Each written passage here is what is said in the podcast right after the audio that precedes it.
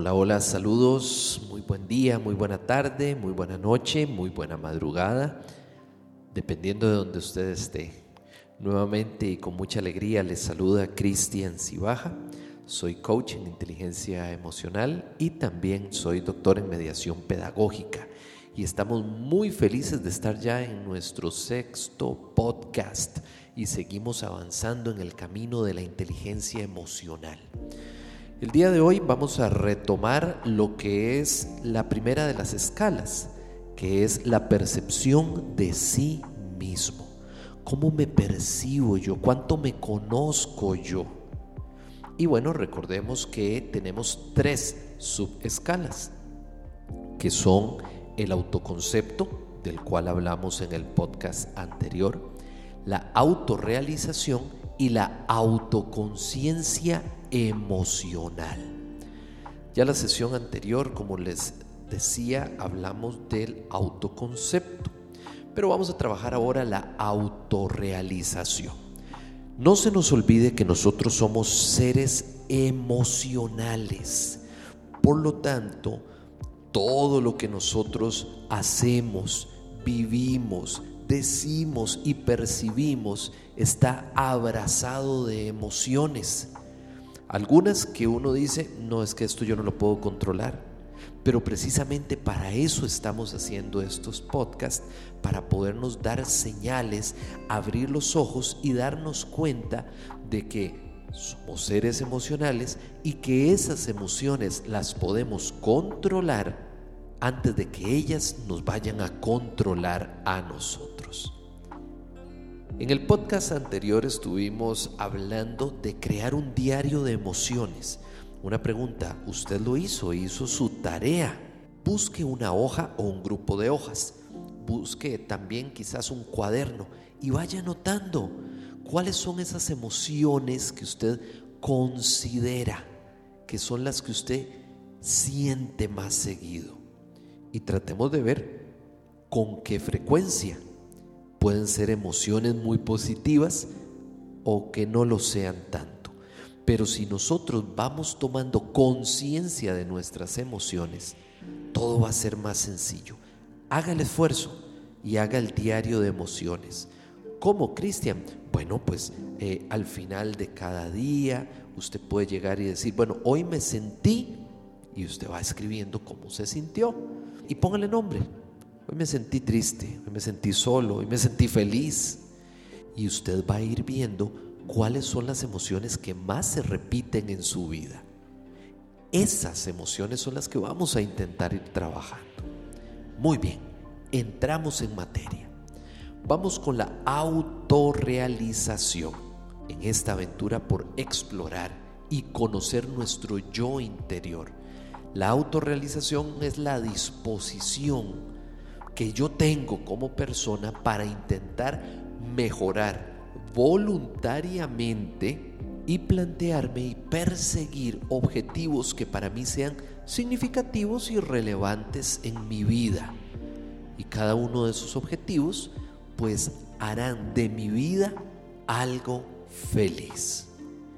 Hay personas que cuando tienen una autorrealización muy baja, pues a veces dicen que su vida carece de sentido. Claro, porque no tenemos objetivos. Cada día sería un día más.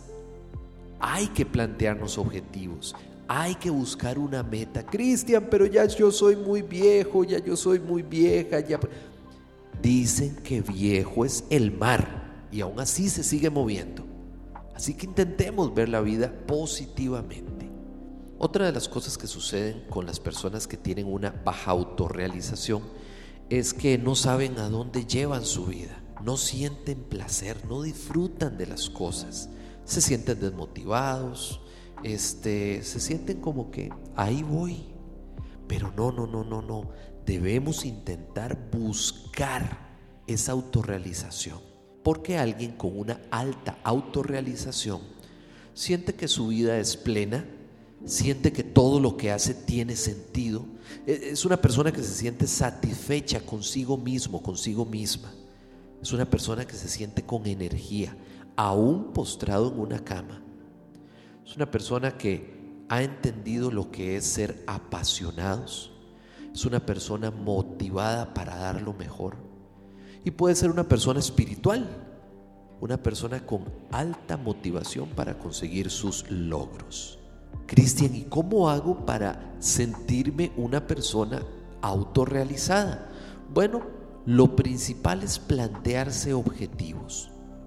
Esa es una de las situaciones que no sé por qué en algún momento de nuestra vida no nos enseñaron a hacer.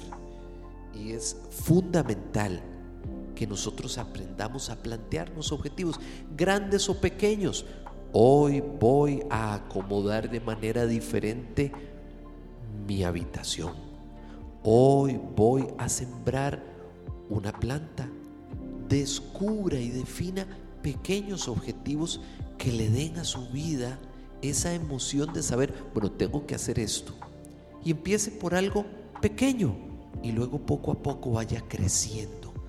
Porque cuando nosotros vemos que los pequeños objetivos los vamos consiguiendo, eso es una de las mejores herramientas para, y ahora podré conseguir algo más grande. Claro, estamos en continuo aprendizaje, pero debemos tratar de provocarlo en nuestra vida. Trate también de participar en actividades o realizar actividades que tengan significado para usted desde un juego por internet, ojo lo que le estoy diciendo, hasta llevar un curso, llevar algún seminario, una oración diaria, qué sé yo, pero comprométase y esté consciente de que tiene ese objetivo y lo está logrando. Realizar esos pequeños objetivos le ayuda muchísimo a uno a poder, luego de alcanzarlo, sentirse con una energía muy particular, muy interesante. Es una motivación que nos permite buscar lo mejor de nosotros y motivarnos para conseguir logros. Si usted se siente a veces desmotivado, desmotivada, empiece a plantearse estas cosas pequeñitas y luego poco a poco vaya subiendo la intensidad. Y le aseguro en la medida en que usted lo vaya logrando y que le vaya comentando a las personas que usted tiene cerca cuáles son sus objetivos, cuáles son sus logros. Quizás esas personas que estén al lado suyo se vuelvan cómplices suyas en este proceso por lograr esos pequeños objetivos. Y quizás juntos, usted junto con otras personas, claro, puedan plantearse cosas un poquito más grandes. Y no piense muy allá. Un paseo al parque a comerse algo, ir a hacer un viaje. Cuando vamos definiendo estas cosas y las vamos logrando, no nos damos cuenta en qué momento estamos emocionándonos. Ojo esa palabra porque sí, tiene que ver con emociones te estás emocionando en lograr cosas más grandes. Y en una que viene y otra que va, te encontrarás haciendo eso que siempre quisiste hacer. Arriesgate. Y en el diario de emociones, saque un apartado y ponga qué me gustaría hacer. Empiece por lo pequeñito y se va a dar cuenta que en poco va a estar haciendo lo grande. No se afane tampoco, no coma ansias. Si algo no sale, pues tranquilo, vamos con otra cosa. Pero sí vamos planteándonos cosas que usted sepa que se pueden hacer. Y póngale fecha, póngale fecha a las cosas. Si es algo muy puntual y lo puede hacer hoy, maravilloso. Si es algo que requiere de un poquito más de esfuerzo conforme vayamos creciendo, póngale fecha.